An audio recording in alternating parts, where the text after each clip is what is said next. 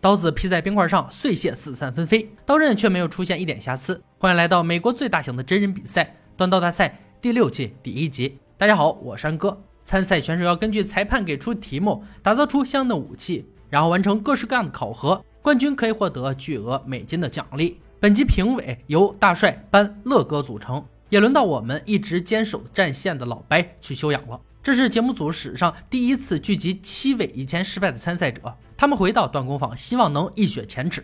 赛程为两周，谁能站在最后，谁便是败部复活赛的王者。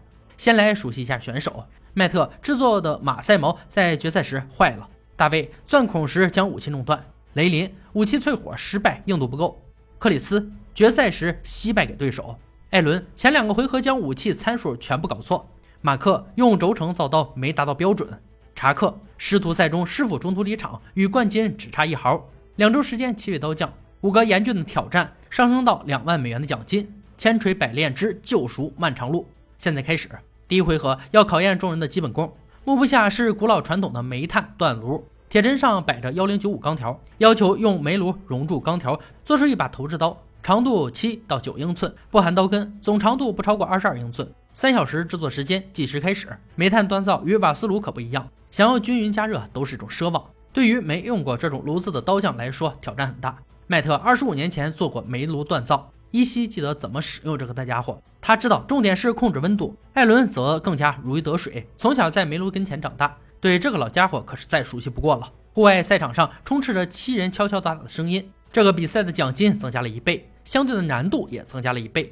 马克遇到了麻烦，手中的钢坯敲着敲着敲掉一块。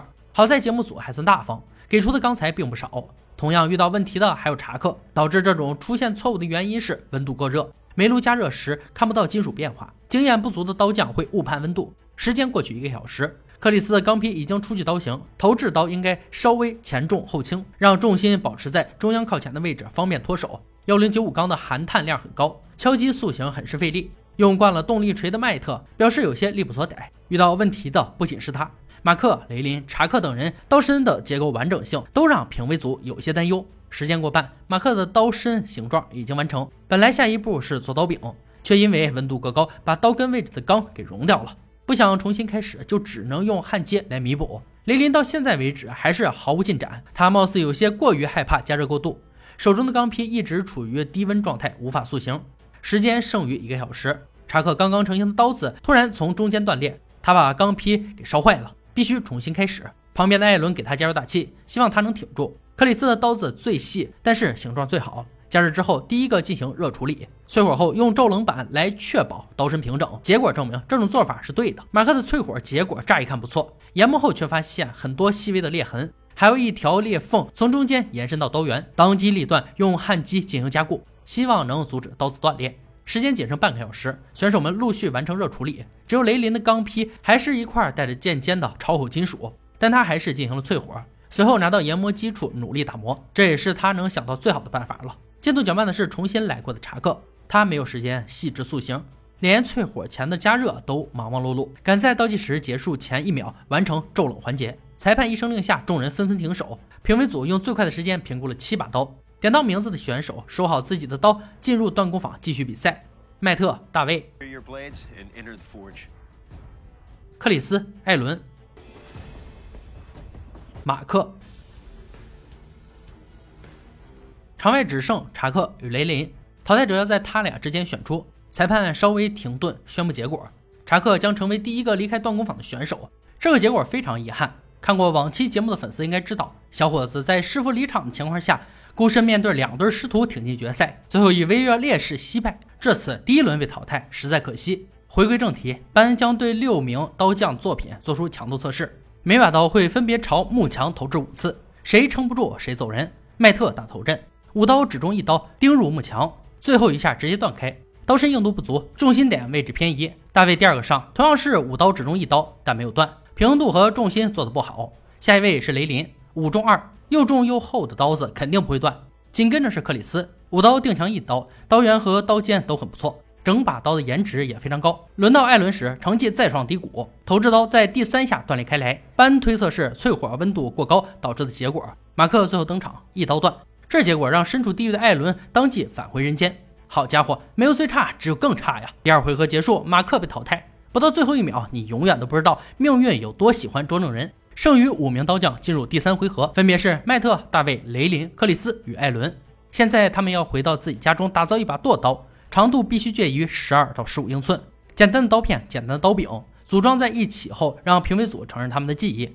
他们有两天时间锻造，两天后回到锻工坊接受测试。这回合同样会淘汰一人，不想掉队就拿出看家本领吧。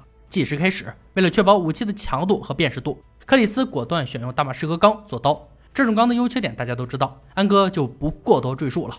来到迈特家中，他选用的是八零 CRV 二钢板，这种钢含碳量非常高，但保证硬度的代价是塑形困难。大为同样采用大马士革钢幺零八零钢与幺五 N 二零钢的结合体，锻接成功的话会出现非常漂亮的花纹。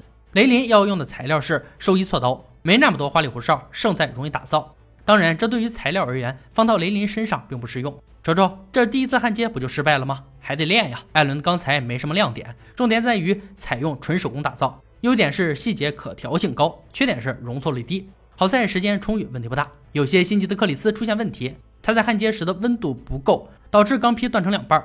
纠结一番，他决定尝试修复。迈特这边进行的很顺利，已经推进到研磨环节。得意忘形的他出现了刹那的分神，结果研磨机就磨到了刀背上。这把刀不够完美了。大卫的进度也不慢，他正在外剁刀设计刀柄，计划是用 G 幺零板做全包裹式刀根，让武器锋利轻巧的同时，还能保证牢固度。雷林的第二次焊接终于成功，锻造塑形很快完成，加工加点给刀片做热处理，结果有些不尽人意，硬度不理想，再来一次碰碰运气。与此同时，其他几人也进入到淬火环节，都得到了想要的结果。总结起来两个字：硬直。除了雷林，他的刀二次淬火后有些翘曲。希望能有办法矫正。第三天，选手们带着得意之作返回赛场，评委组严阵以待，早已做好了测试准备。现场摆放了五个冰块，超级刀匠大帅将用它们检测武器的强度。迈特剁刀先来，抄起武器奋力挥击，一鼓作气将冰块砍得四散纷飞。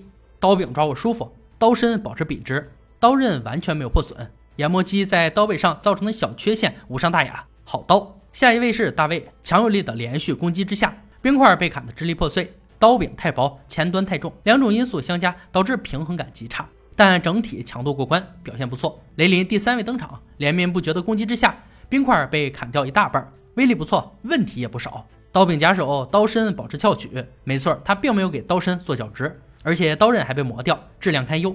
克里斯紧跟着接受测试，强有力的攻击下，冰块被砍得只剩个底座。刀柄很长，形状不匀称，刀刃稍微被磨掉一点，刀身出现弯曲。艾伦的刀最后登场，威力上不如前面几位前辈，只砍碎冰块的三分之一，刀柄有些短，接近刀刃处有点锋利，但砍击过后维持的很好，刀刃保持完美。评委组聚在一起窃窃私语，片刻过后商议出结果：迈特、大卫、艾伦、克里斯晋级，唯一的女将雷林出局。他的刀在这场测试中损伤最严重，且一开始刀片就不是笔直的。锻造技艺还有很多上升空间，希望他能在刀匠这条路上越走越远。以上就是锻刀大赛第六季第一集的内容。由于此次比赛涉及到的内容颇多，篇幅过长，节目分为两集来播，安哥也就分两集来讲了，绝不是为了吊你们胃口。剩余四位选手的冠军之争将在下一期更新，希望大家能够理解。好了，今天解说到这里吧，我们下期再见。